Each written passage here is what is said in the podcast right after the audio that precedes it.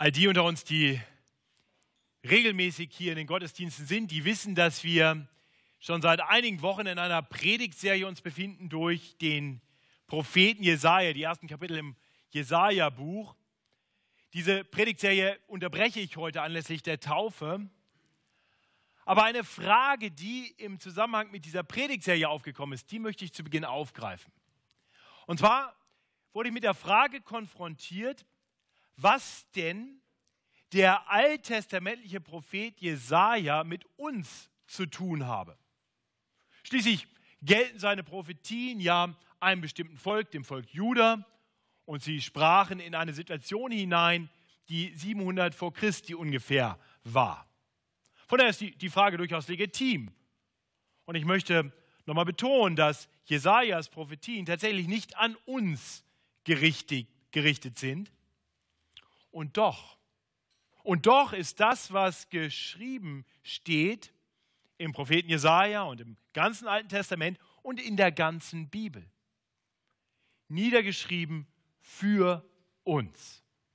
Also die Worte richten sich nicht direkt unmittelbar an uns, aber sie sind für uns.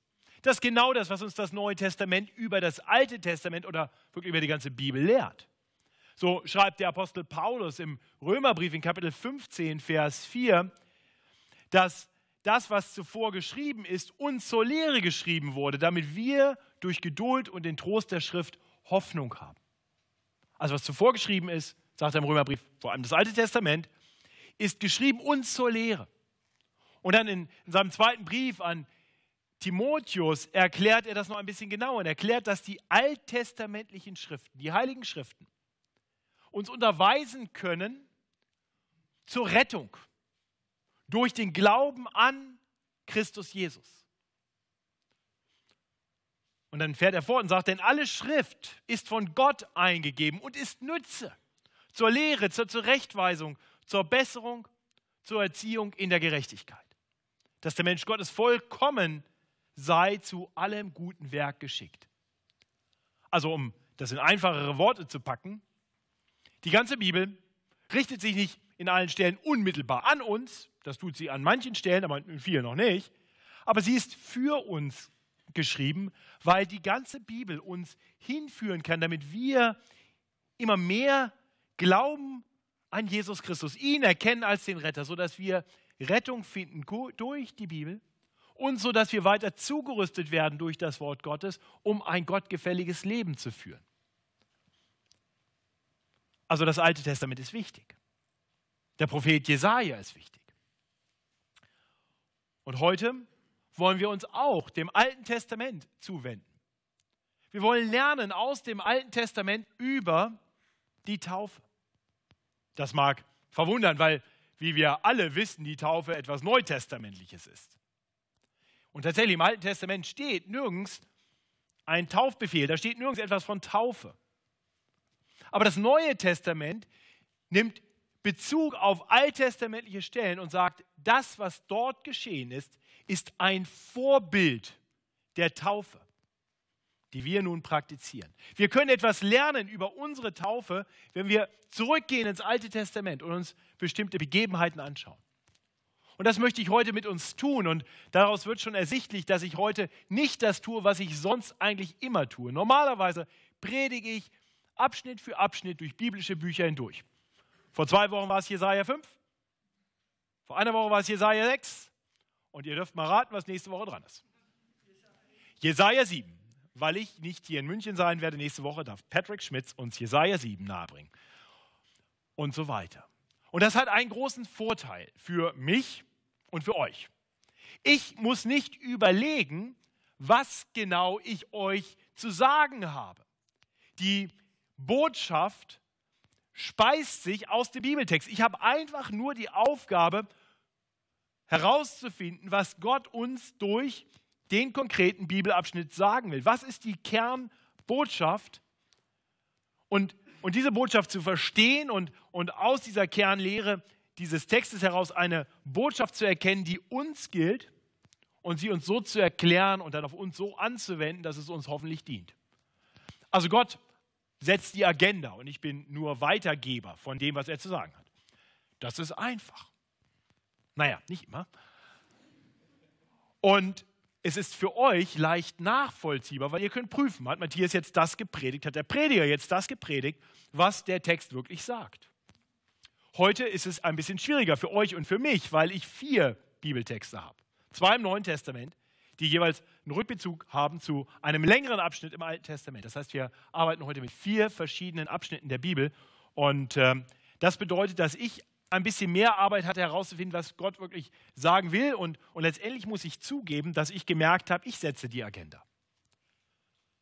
Weil ich zwar nur zwei Abschnitte im Neuen Testament habe, die unmittelbar sagen, das ist ein Vorbild der Taufe im Alten Testament. Also die Bibelstellen sind schon thematisch dann irgendwie vorgegeben, aber in welcher Reihenfolge ich sie predige, prägt dann nachher auch schon wieder, wie die Predigt nachher ausgeht. Und von daher habe ich diese Woche gemerkt, wie abhängig ich bin von Gott, um überhaupt das sagen zu können, was er sagen will. Und, ähm, und weil das so ist, möchte ich beten. Beten, dass wir wirklich Gott hören, wenn wir auf sein Wort hören. Himmlischer Vater, danke, dass du uns dein Wort gegeben hast, die Bibel, die von dir eingegeben ist, zwar von Menschen niedergeschrieben, aber sie waren bewegt durch deinen Geist, das niederzuschreiben, was du uns sagen wolltest. Und wir wollen dir danken, dass du so zu uns sprichst und dass dein Wort lebendig und kräftig ist. Dass uns auch das Wort aus dem Alten Testament heute noch ins Leben spricht, das vermagst nur du. Und so wollen wir beten, dass du durch deinen Geist uns dein Wort aufschließt, uns tief hineinführst in die Erkenntnis deines Wortes. Und wir wollen beten, dass dein Geist wirkt, sodass sein Wort unsere Herzen erreicht und unsere Herzen verändert. Sodass wir wirklich den Glauben an Christus immer mehr ergreifen können und zugerüstet werden zu jedem guten Werk. Und so erbitten wir das in Jesu Namen. Amen. Zwei Abschnitte aus dem Alten Testament wollen wir heute betrachten. Zwei Berichte, die sehr bekannt sind, die die allermeisten von uns vielleicht alle kennen. Das ist zum einen der Bericht von Noah und der Arche und der Rettung durch die Flut hindurch. Und zum anderen ist da der Bericht des Exodus, der, der, der Flucht letztendlich Israels aus der Knechtschaft in Ägypten. Und diese beiden Berichte wollen wir jeweils kurz betrachten, und zwar jeweils aus dem Blickwinkel des Neuen Testaments. Der Apostel Paulus und der Apostel Petrus nehmen Bezug auf diese Texte. Und wir lernen konkret zwei Dinge. Das sind die beiden Punkte meiner Predigt. Wir lernen zuerst, dass die Taufe nicht rettet. Okay? Die Taufe rettet nicht. Wichtig. Zweiter Punkt der Predigt ist, dass die Taufe rettet. Alles klar? Punkt 1, die Taufe rettet nicht. Punkt 2, die Taufe rettet. Und ich gebe zu, dass das jetzt ein klein wenig widersprüchlich klingt, aber, aber wie mit allen Widersprüchen, die wir in der Bibel finden, das sind immer nur scheinbare Widersprüche. Und ich hoffe, dass, dass wir das heute auch erkennen, dass, dass hier kein Widerspruch ist, sondern dass das zwei verschiedene Seiten sind, die wir bedenken müssen und so genau dann die Taufe wirklich auch besser verstehen können, was sie ist und, und warum sie wichtig ist. Nun, gehen wir es einfach mal an und schauen mal, ob wir am Ende dann hoffentlich nicht verwirrt, sondern in der Erkenntnis gestärkt sind. Der erste Text, den wir betrachten wollen, aus dem Neuen Testament heraus kommend, ist 1. Korinther, Kapitel 10. Und hier wird Bezug genommen auf ein Ereignis im Alten Testament. Ich lese uns die ersten sechs Verse. Ich will euch aber, liebe Brüder, nicht in Unwissenheit darüber lassen, dass unsere Väter alle unter der Wolke gewesen und alle durchs Meer gegangen sind. Und alle sind auf Mose getauft worden durch die Wolke und durch das Meer. Und haben alle dieselbe geistliche Speise gegessen und haben alle denselben geistlichen Trank getrunken. Sie tranken nämlich von dem geistlichen Felsen, der ihnen folgte. Der Fels aber war Christus. Aber in den meisten von ihnen hatte Gott kein Wohlgefallen, denn sie wurden in der Wüste erschlagen. Das ist aber geschehen uns zum Vorbild, damit wir nicht am Bösen unsere Lust haben, wie jene sie hatten. Okay, also in diesem Text ist die Rede von einer Taufe, einer Taufe auf Mose Und diese und so manches mehr ist niedergeschrieben uns zum Vorbild, wie Paulus hier betont.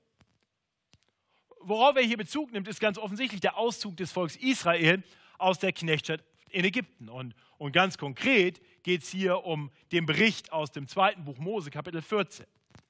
Äh, ich werde diesen Text jetzt nicht lesen, äh, er wäre zu lang und ich glaube, es hilft uns mehr, wenn ich uns kurz den Kontext nochmal vor Augen führe. Was ist eigentlich geschehen? Nun, Gott hat sich einen Mann einst erwählt, Abraham, und ihm verheißen, dass aus ihm ein großes Volk werden sollte. Dass dieses große Volk von ihm geführt werden sollte in ein gutes Land. Dass er dort dieses Volk segnen wollte. Es sollte, es sollte sein Volk sein, wenn sie unter seiner guten Herrschaft bleiben. Und genau das geschah. Abraham wurde geführt in ein gelobtes Land. Er hatte entgegen aller Vernunft einen Sohn. Gott schenkte ihm im hohen Alter von 99 Jahren und seiner Frau Sarah im Alter von 90 Jahren einen Sohn, Isaac. Und, und Isaac dann hatte auch wieder einen Sohn, zwei Söhne. Abraham hatte auch mehrere, aber das war der, die Linie der Verheißung, Jakob. Und, und Jakob hatte zwölf Söhne. Bei diesen zwölf Söhnen gab es so ein bisschen Konflikt und einer dieser Söhne war Josef und der wurde von seinen Brüdern misshandelt und nachher verkauft und über Umwege kam der nach Ägypten. Und dann kam eine große Hungersnot über das Volk äh, oder diese Familie, wirklich die Nachkommenschaft Jakobs. Und, und so kamen die anderen Söhne und nachher auch der Vater nach Ägypten zu Josef, den sie erst nicht erkannten, dann doch erkannten und, und ähm, sie fürchteten ihn erst, aber er war ganz gnädig und, und er hatte sich hochgedient, war zweiter Mann im Staat in Ägypten und so kam inmitten dieser Hungersnot diese Großfamilie von 70 Menschen plötzlich nach Ägypten, weg aus dem gelobten Land. Und da hört dann das erste Buch Mose auf. Im zweiten Buch Mose geht es weiter und wir haben einige hundert Jahre hinter uns gelassen und aus dieser großen Familie ist ein großes Volk geworden. Es hat sich ausgebreitet und lebt jetzt in Ägypten immer noch. Und die Ägypter sind jetzt aber nicht mehr ganz so begeistert von den Israeliten, die in ihrem Land leben. Sie fangen an, sie zu unterdrücken, sie auszubeuten, sie zu misshandeln. Und so rufen die Israeliten in ihrer Not zu ihrem Gott. Und Gott erwählt sich einen Mann, Mose. Und, und er sagt ihm, er soll gehen zum Pharao, dem Herrscher in Ägypten, und um seiner Bitte um die Freilassung des Volkes, die Bef der Befreiung des Volkes Nachdruck zu verleihen, weil Pharao ein hartes Herz hat, sagt Gott, ich werde dir zehn Plagen geben, die über das Volk kommen, die du ankündigen kannst. Und nach der zehnten Plage ist der Pharao endlich bereit, das Volk Israel ziehen zu lassen.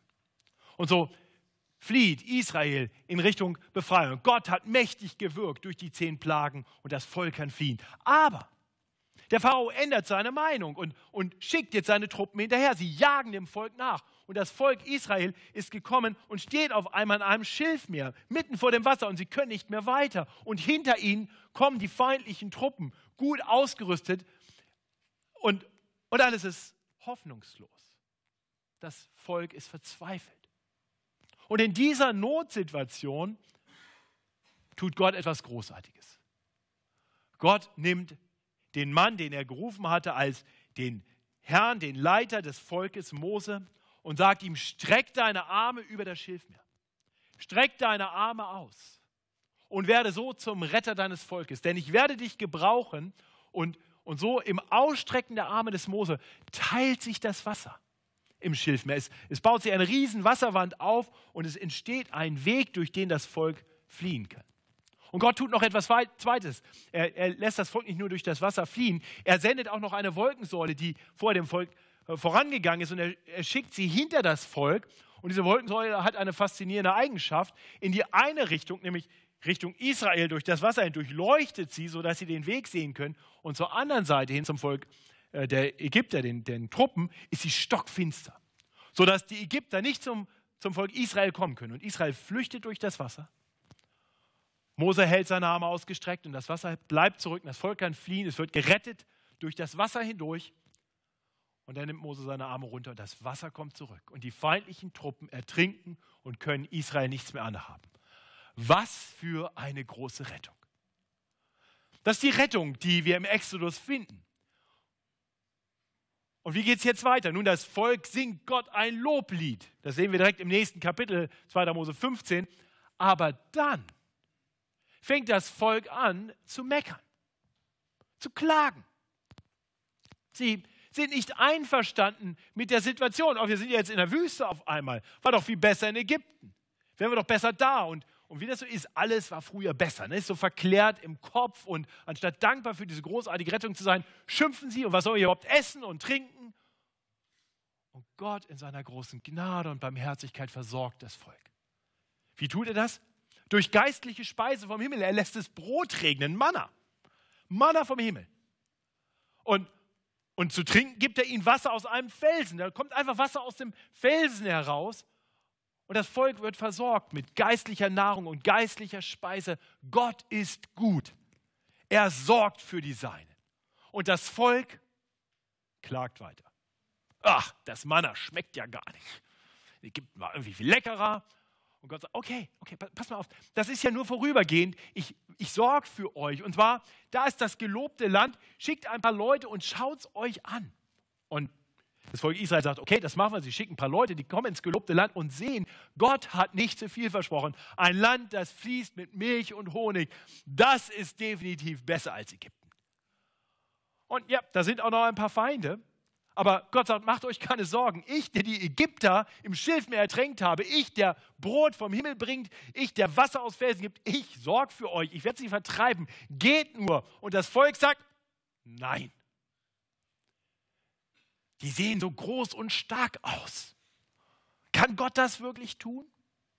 Und wir sehen, dieses Volk Israel ist ein Volk, das so voller Unglaube ist. Immer wieder zweifeln sie an dem Gott, der sie gerettet hat und der für sie sorgt. Sie murren, schönes Lutherwort, ne? Murren. Ähm, oder ein, ein, schönes Münchner Wort ist, da war großes Hadern. Ja? Also groß hadern, murren und klagen, alles zusammen. Ich kann sagen, ich wohne da. Ja? Ähm, Und was lehrt uns hier Paulus? Er sagt, das Problem mit diesem Volk war, sie haben zwar diese Taufe erlebt, diese Rettung durchs Wasser hindurch, aber es wird ihnen letztendlich nichts nutzen, weil sie ein Volk sind, das Gott nicht vertraut, weil es ein Volk ist, das immer wieder klagt gegen Gott, anstatt ihm sich anzuvertrauen. Und so heißt es hier im 1. Korinther 10, dass sie nicht den Wohlgefallen Gottes fanden und deshalb in der Wüste zu Tode kam. Und Paulus sagt uns jetzt, das ist für euch geschehen. Lernt daraus. Lernt. Vers 6, das ist aber geschehen uns zum Vorbild, damit wir nicht am Bösen unsere Lust haben, wie jene sie hatten. Lernt, dass die Taufe euch nicht retten kann. Lernt, dass dieses besondere geistliche Mahl von Gott eingesetzt euch nicht retten kann. Und warum schreibt Paulus das? Nun, weil es damals in Korinth Menschen gab, die ihre Hoffnung darauf gesetzt haben, zu sagen, naja, wir sind getauft, wir feiern Abendmahl, wie auch immer. Im ersten Korinther geht das noch weiter, da beschreibt er, wie sie es gefeiert haben. Nicht besonders vorbildlich. Aber sie haben gesagt, passt doch alles bei uns. Ja? Wir haben doch alles. Und sie haben sich verlassen auf diese Dinge. Sie haben sich verlassen auf ihre Religiosität, aber letztendlich haben sie nicht Gott vertraut, sie haben immer noch Götzen angebetet. Und Paulus sagt den Korinthern, Leute, ihr setzt aufs falsche Pferd. Ihr setzt euer Vertrauen auf, auf einen äußeren Akt, so eine Taufe. Das kann euch nicht retten. Das wird euch nicht retten, wenn ihr so ungläubig lebt. Lernt aus der Geschichte Israels. Die Taufe ist nur etwas Nutze, wenn sie einhergeht mit einem Vertrauen auf Gott. Und auch, auch heute sind auch viele Menschen verwirrt darüber. Sie meinen, dass sie Christen sind, weil sie irgendwann mal getauft wurden. Sie meinen, dass sie Christen sind, weil sie regelmäßig in Gottesdienst gehen oder weil sie am Abendmahl teilnehmen. Sie meinen, dass sie Christen sind, weil sie eigentlich ganz anständige Menschen sind oder irgendetwas anderes. Aber, aber wir sollen lernen, das alles ist nichts Nütze, wenn es nicht einhergeht mit einem Vertrauen auf Gott. In Vers 11 schließt Paulus wirklich das Argument ab und sagt, das widerfuhr ihnen als ein Vorbild. Es ist aber geschrieben uns zur Warnung, auf die das Ende der Zeiten gekommen ist. Was eine Warnung für uns. Das heißt, die, die erste Lehre, die wir hier bekommen über die Taufe, ist wirklich eine Ermahnung, eine Warnung. Vertraut nicht auf die Taufe. Die Taufe kann euch nicht retten. Ja, das war der Punkt 1 der Predigt. Die Taufe rettet nicht. Und das bringt uns zu einem zweiten neutestamentlichen Text. Und den finden wir im zweiten, im ersten Petrusbrief in Kapitel 3. Dieser Text ist ähm, kompliziert, da stehen manche Dinge drin, die ich jetzt nicht erklären kann. Ich habe über diesen Text im Rahmen einer Predigtserie durch den ersten Petrusbrief, textauslegend, fortlaufend gepredigt, vor einigen Jahren. Äh, also wenn ihr gleich Fragen habt zu dem einen oder anderen im Text, dann möchte ich euch verweisen auf unser Predigtarchiv, da ist bestimmt diese Predigt irgendwo zu finden. Mir geht es hier um den konkreten Punkt der Taufe. Ich lese uns ab Vers 18. Auch Christus hat einmal für die Sünder gelitten der Gerechte für die Ungerechten, damit er euch zu Gott führte und es getötet nach dem Fleisch, aber lebendig gemacht nach dem Geist. In ihm ist er auch hingegangen und hat gepredigt den Geistern im Gefängnis, die einst ungehorsam waren, als Gott harrte und Geduld hatte zur Zeit Noahs, als man die Arche baute, in der wenige, nämlich acht Seelen gerettet wurden durchs Wasser hindurch. Das ist ein Vorbild der Taufe, die jetzt auch euch rettet. Denn in ihr wird nicht der Schmutz vom Leib abgewaschen, sondern wir bitten Gott um ein gutes Gewissen durch die Auferstehung Jesu Christi, welcher ist zur Rechten Gottes aufgefahren gen Himmel und es sind ihm untertan die Engel und die Gewaltigen und die Mächte.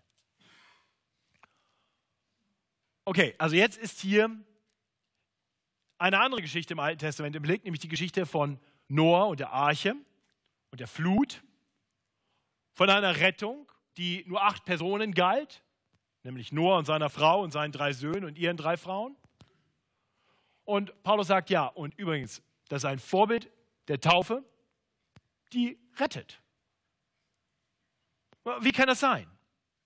Was hat das zu bedeuten? Was denn nun? Rettet die Taufe oder rettet sie nicht? Nun lasst uns, lasst uns den Bericht ein bisschen anschauen, den Bericht über Noah und die Arche. Der findet sich am Anfang der Bibel, noch vor dem Bericht des Exodus. Und es ist vielleicht ganz gut, kurz den, den Anfang bis dahin, auch den Kontext auch hier zu bedenken. Der Kontext war, dass Gott die Menschen geschaffen hat, in seinem Abbild. Er hat sie geschaffen und alles war sehr gut. Und er hat die Menschen in einen Garten gestellt und, und da war es perfekt.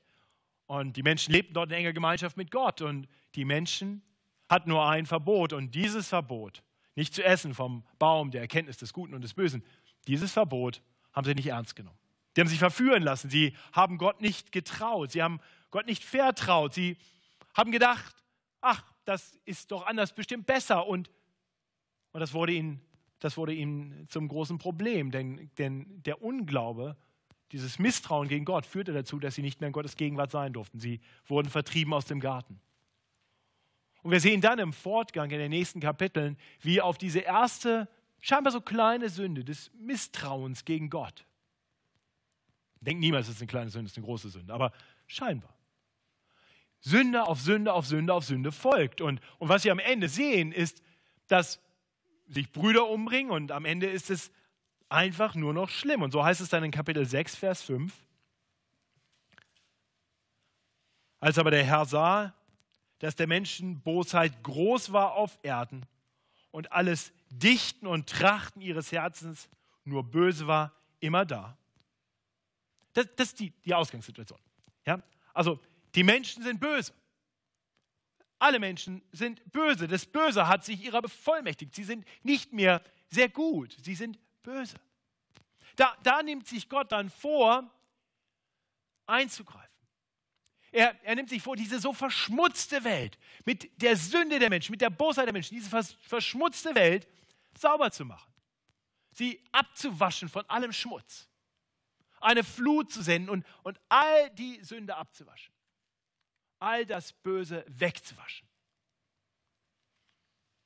Doch in seiner Gnade entscheidet Gott, einen Mann und seine Frau und seine drei Söhne und, seine, und deren drei Frauen zu retten. Es ist seine freie Gnade, auch, auch diese Menschen waren letztendlich betroffen von dem Sündenfall, von der Bosheit, die groß war, vom Dichten und Trachten der Herzen, die böse waren. Aber, aber Gott will ihn retten und soweit er Noah in seinen Plan ein, das sehen wir dann in Vers 13, da sprach Gott zu Noah, das Ende alles Fleisches ist bei mir beschlossen, denn die Erde ist voller Frevel von, von ihnen und siehe, ich will sie verderben mit der Erde. Mach dir einen Kasten von Tannenholz und mache Kammern darin und verpiche sie, äh, verpiche ihn mit Pech von innen und außen. Das erste, was wir hier erkennen sollen, ist, ist, Gott ist derjenige, von dem die Rettung ausgeht. Gott erwählt sich eine Familie, um sie zu retten. Es ist seine freie Gnade. Und er tut das, indem er Noah warnt vor dem kommenden Gericht. Und er ihm gleichzeitig auch noch sagt, wie, was er nun tun soll, um gerettet zu werden. Er weist ihm den Weg zur Rettung. Und dann heißt es über Noah im Fortgang, und das gleich zweimal, und Noah tat alles, was ihm Gott gebot. Und Noah tat alles, was ihm Gott gebot. Das ist bemerkenswert. Also ich möchte, dass wir uns mal einen Moment die Situation vorstellen. Also mal mit dem, mit dem Volk Israel in der Wüste, das war sicherlich auch schon irgendwie ein großer Glaubensschritt. Also wenn, wenn da die Wassermassen sich so auftürmen im Schilfmeer und jemand sagt, geh mal durch, das passt schon, ja, kann man sich schon vorstellen, dass man da, ja, das braucht einen gewissen Glauben, ein gewisses Gottvertrauen. Andererseits, da hinten sind die schwer bewaffneten Soldaten des Pharao. Da ist vielleicht ein bisschen leichter zu glauben. Hier steht Noah. Irgendwo im Mittleren Osten. Bei schönstem Sonnenwetter. Vielleicht auf einer kleinen Anhöhe. Und Gott sagt, bau dir mal ein ganz großes Schiff. Vielleicht hat der eine oder andere, es gibt ja heute Projekte, wo die Arche nachgebaut ist, vielleicht habt ihr das schon mal irgendwo gesehen, im, im, im Fernsehen, im Internet oder sonst wo was von gelesen. Das ist riesig, ne? ein riesiges Ding war das. Ein Riesenkahn. Und der, das heißt, Mose fängt jetzt an und fällt den ersten Baum und bearbeitet das Holz und macht ein Brett draus und noch ein Brett draus und den nächsten Baum fällt. Der hatte keine Motorsäge. Das hat ein bisschen gedauert. Und dann kommt der Nachbar und sagt, nur, was machst denn du da eigentlich?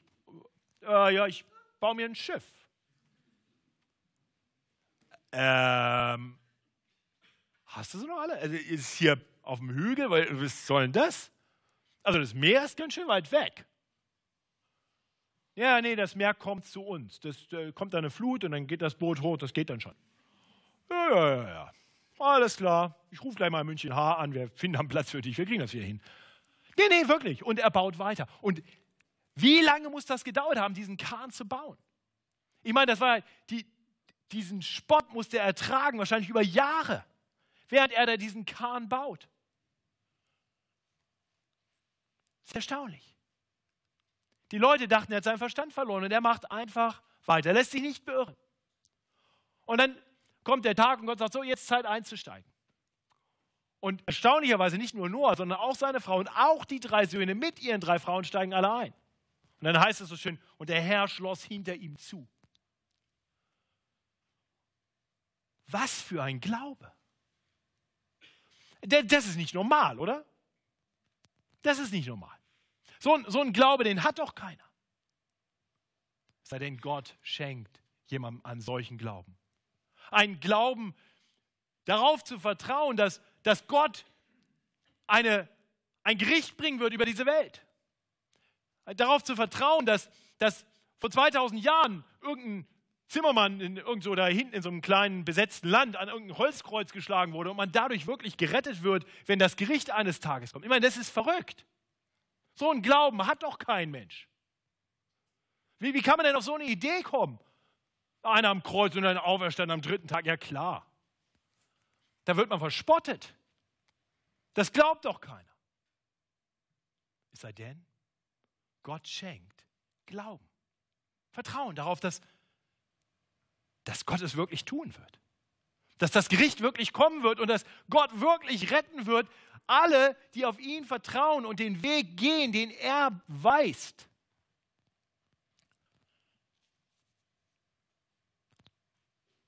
Petrus sagt, das, was dort geschehen, geschehen ist, mit Noah und der Arche, ist ein Vorbild. Ein Vorbild der Taufe, die jetzt auch uns rettet. So was sollen wir jetzt daraus schlussfolgern? Also, ist die Schlussfolgerung jetzt zu sagen, also in Anbetracht von kommendem Gericht besser nicht durch ein aufgehaltenes Wasser gehen, sondern lieber in ein großes Boot einsteigen? Nö. Ganz sicher nicht. Äh, wahrscheinlich sind beide Optionen jetzt nicht gerade die richtigen Optionen. Nee, äh, tatsächlich ist es so, beide Berichte könnten beides, beides lehren. Der Exodus-Bericht wird in der Bibel ganz oft gebraucht. Der Bericht von der Flucht aus Ägypten wird ganz oft gebraucht, um zu sagen, seht auf die große Rettung Gottes. So wird es sein mit Jesus. Gott rettet. Und, und der Bericht von Noah geht ja nicht so weiter, dass naja, dann kommt Noah auf der anderen Seite raus, die Flut geht wieder runter, das Boot setzt sich und Noah steigt aus und er ist ein verwandelter Mensch und die Herzen der Menschen sind gut. Nach der, nach der Flut heißt es in Kapitel 8, Vers 21, 1. Mose 8, 21, ähm, dass, dass Gott sagt, ich will hinfort nicht mehr die Erde verfluchen, um der Menschen willen, denn die Menschen sind so viel besser geworden. Nee, da steht, denn das Dichten und Trachten des menschlichen Herzens ist böse von Jugend auf. Also Noah hat sich selber mitgenommen samt seinem Herz. Das, das konnte ihm letztendlich nicht helfen. Was wir hier erleben, ist, dass, dass Paulus und Petrus unterschiedliche Schwerpunkte setzen im, im Rücksch in der Rückschau auf diese Berichte. Und in dem einen Bericht wird gesagt, schaut, Gott ist ein Rettergott und jeder, der ihm vertraut, der auf das vertraut, was Gott tut, jeder, der dahin flieht, wo Gott sagt, hier ist das Heil, der wird gerettet werden. Dass die Taufe die rettet. Jeder, der sich so Gott anvertraut, der wird gerettet werden. Und der andere Bericht schaut weiter und sagt, aber seht ihr, eine, eine Rettung bringt euch gar nichts, irgend so ein Schritt bringt euch gar nichts, wenn er nicht einhergeht mit einem wirklichen Glauben, in dem ihr auch lebt. Seht ihr, das ist der Unterschied.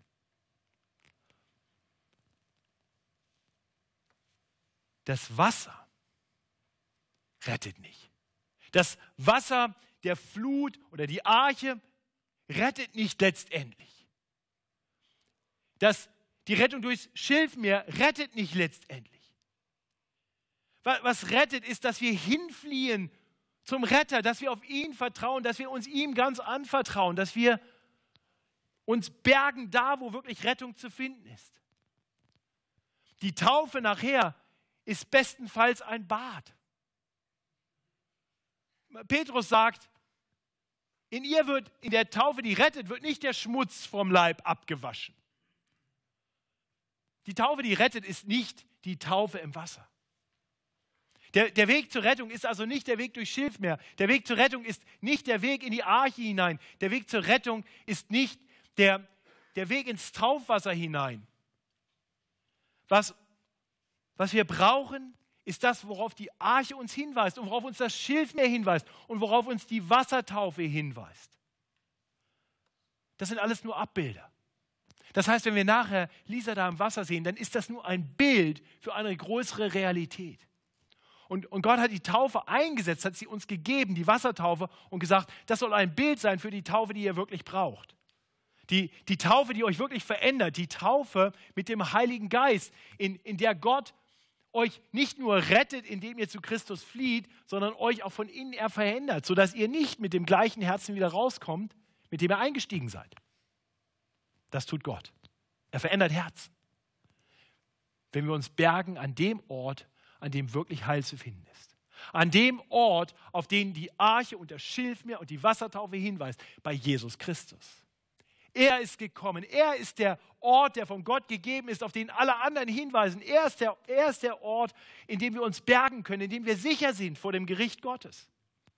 Denn Jesus Christus ist, ist in sinnbildlicher Weise ins Schilfmeer gegangen und er ist im Wasser ertrunken, was wir verdient gehabt hätten. Er ist sinnbildlich in der Flut ersoffen für uns, was wir verdient hätten.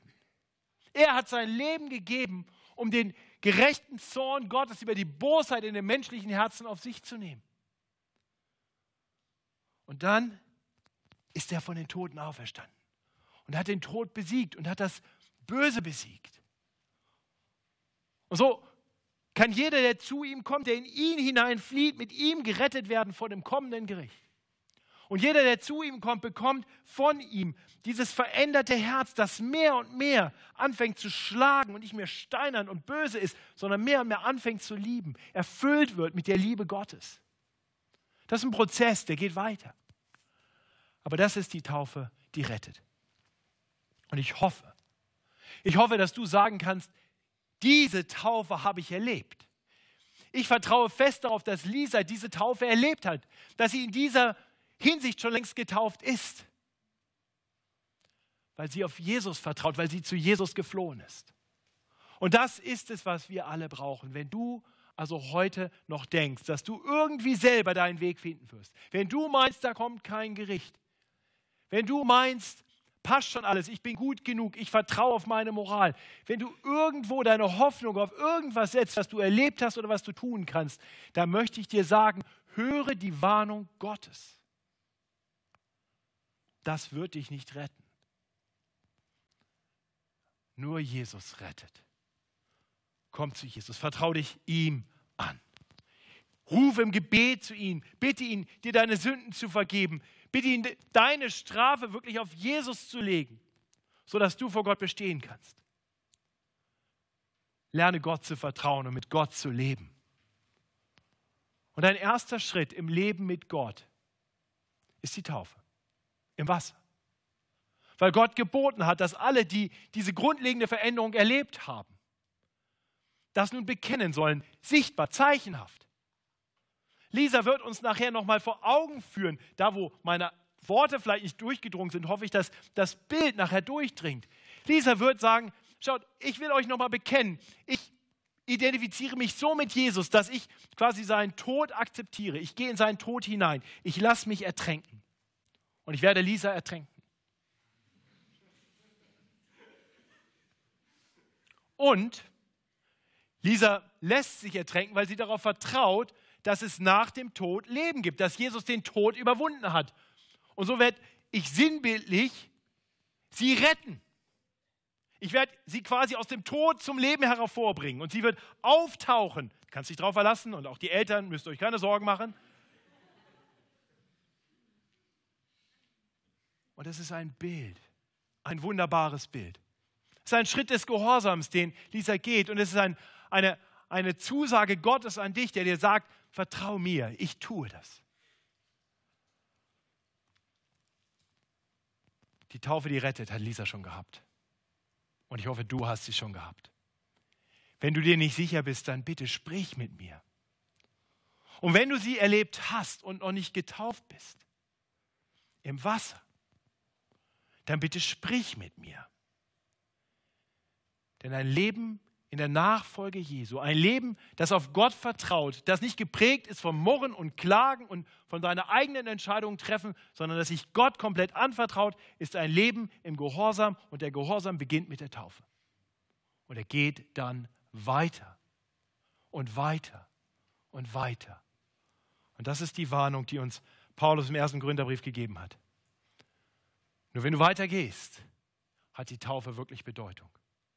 Aber wenn du weitergehst, dann beweist du damit, dass du wirklich gerettet bist, weil Gott dir wirklich ein neues Herz gegeben hat, das mehr und mehr Gott vertrauen will. Du wirst das nicht perfekt tun, du wirst versucht werden und du wirst fallen, aber Gott wird dich durchtragen. Ich möchte uns zum Abschluss die letzten beiden Verse lesen in dem Abschnitt im ersten Korintherbrief, in denen uns Paulus nach aller Ermahnung eine großartige Zusage gibt. Kapitel 10, in den Versen 12 und 13. Darum, nach der Warnung, sagt er darum, wer meint, er stehe, hier ist noch Mahnung, Ermahnung, wer meint, er stehe, mag zusehen, dass er nicht falle. Bisher hat euch nur menschliche Versuchung getroffen, aber Gott ist treu, der euch nicht versuchen lässt über eure Kraft, sondern macht, dass die Versuchung so ein Ende nimmt, dass ihr es ertragen könnt. Ihr Lieben, das tut Gott im Leben eines jeden, der sich ihm anvertraut. Er bringt uns durch. Und wenn wir fallen, dürfen wir aufstehen und wieder zu ihm fliehen. Denn er ist unser Bergungsort. Er ist unsere Rettung. Er allein. Ich bete mit uns. Himmlischer Vater, danke, dass du ein Gott bist, der rettet. Und danke, dass du uns durch Noah und die Arche und durch den Exodus des Volkes Israel und auch durch die Wassertaufe Bilder gegeben hast, die uns helfen zu begreifen, was es bedeutet, dass dein Gericht kommt, dass der Tod kommt und zugleich uns zeigen, wie es Rettung gibt aus dem Tod heraus, aus dem Gericht heraus. Und so bete ich, dass du uns hilfst anzuerkennen, dass wir das brauchen, dass auch unsere Herzen nicht besser sind als die Herzen von Noah und dem Volk Israel und allen Menschen sonst. Herr, hilf uns zu erkennen, dass wir Rettung brauchen und dass diese Rettung nur zu finden ist bei Jesus Christus. Heute, wenn du seine Stimme hörst, dann verhärte dein Herz nicht, sondern flieh zu ihm. Denn in keinem anderen Namen ist das Heil, als im Namen des Retters und Herrn Jesus Christus. Und in seinem Namen beten wir. Amen.